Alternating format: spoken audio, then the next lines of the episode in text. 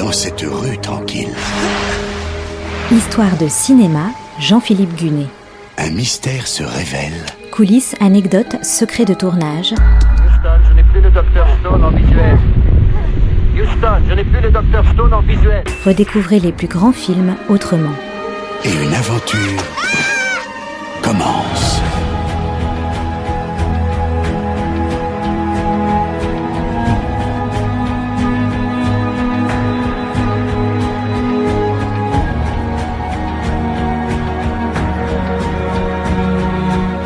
La semaine dernière, je vous avais raconté la genèse du film Braveheart.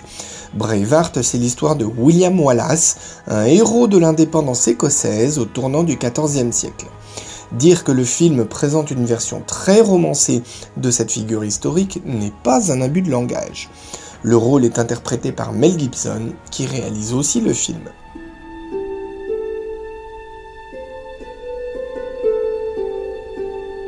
Le tournage de Braveheart démarre le 6 juin 1994. Mel Gibson emmène d'abord son équipe en Écosse, dans les Highlands. Il y tourne pendant trois semaines les scènes situées dans des villages. La météo est exécrable, ils n'ont que quelques jours de beau temps. Ensuite, direction l'Irlande pour toutes les scènes de bataille et les scènes de château. L'armée irlandaise fournit des soldats comme figurants, environ 1500, essentiellement des réservistes. Par souci d'économie, les hommes changent de tenue selon les plans où ils apparaissent.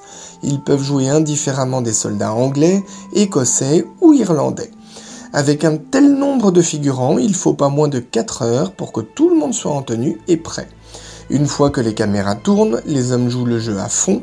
Il faut dire que les différentes compagnies dont ils proviennent sont en rivalité, comme ça arrive souvent dans l'armée. Du coup, ils sont encore plus motivés pour se battre et faire valoir le prestige de leur unité. Les scènes d'intérieur sont également filmées en Irlande, mais en studio cette fois.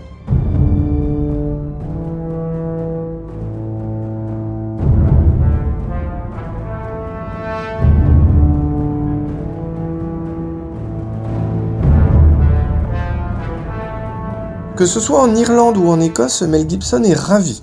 Les patrons des studios hollywoodiens sont loin et personne n'est derrière son dos pendant le tournage.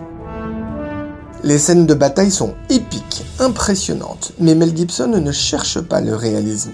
Ainsi, on voit beaucoup d'épées sur les champs de bataille, alors que dans la réalité, les épées étaient très chères et donc rares.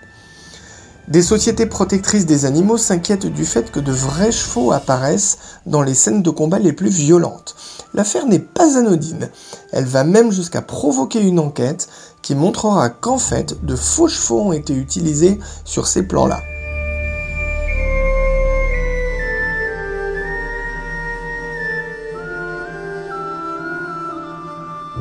Le tournage se termine le 28 octobre 1994. Mel Gibson n'a pas lésiné sur la violence dans les scènes de combat. Le premier montage est en fait si dur que le cinéaste craint que le film n'écope d'une interdiction au moins de 17 ans, ce qui serait préjudiciable pour son succès au box-office. Du coup, il coupe les images les plus dures, ce qui aboutit à la version de 2h58, finalement sortie en salle. Une version dans laquelle on retrouve 7 scènes celle de la première entrevue entre William Wallace et la princesse Isabelle de France, épouse de l'héritier du trône d'Angleterre. Une scène qui n'a jamais eu lieu dans la réalité, mais qui fonctionne grâce à la bonne alchimie entre Sophie Marceau et Mel Gibson. Le seigneur anglais qui accompagne la princesse lui dit en latin que Wallace est un sauvage et un menteur. Wallace comprend le latin et répond qu'il ne mange jamais. Longshank's dead far worse the last time he took a Scottish city.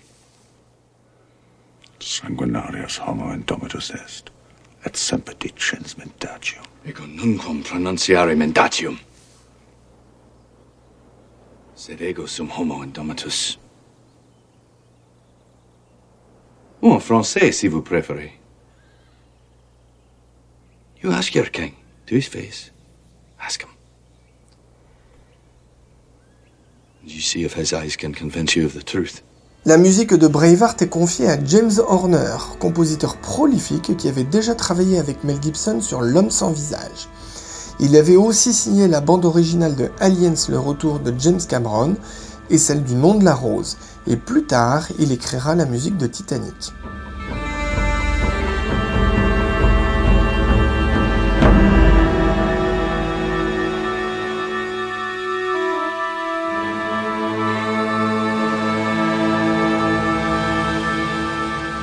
Première de Braveheart a lieu à Los Angeles le 19 mai 1995.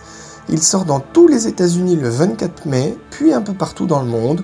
En France, c'est le 4 octobre. C'est un gros succès, avec 210 millions de dollars à travers le monde.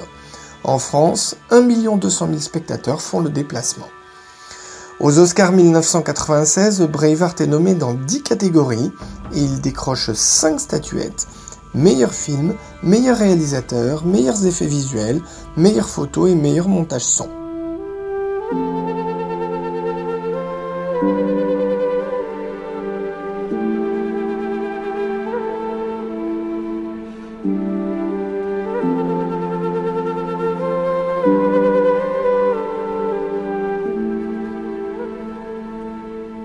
25 ans après sa sortie, Braveheart reste une superbe épopée. Bien sûr, elle prend beaucoup de liberté avec l'histoire, on peut même dire qu'elle brode largement autour des faits réels. Mais Mel Gibson n'exagérait pas en disant que c'est au service de l'intensité dramatique. Au fil des trahisons, des grandes batailles, des retournements de situation ou des intrigues de cours, c'est bien un souffle épique que l'on sent passer sur le récit. Alexandre Dumas disait qu'on peut violer l'histoire pour lui faire de beaux enfants. Avec Braveheart, Mel Gibson a ancré sa crédibilité de réalisateur, largement confirmée depuis, avec des films comme Apocalypto et Tu ne tueras point.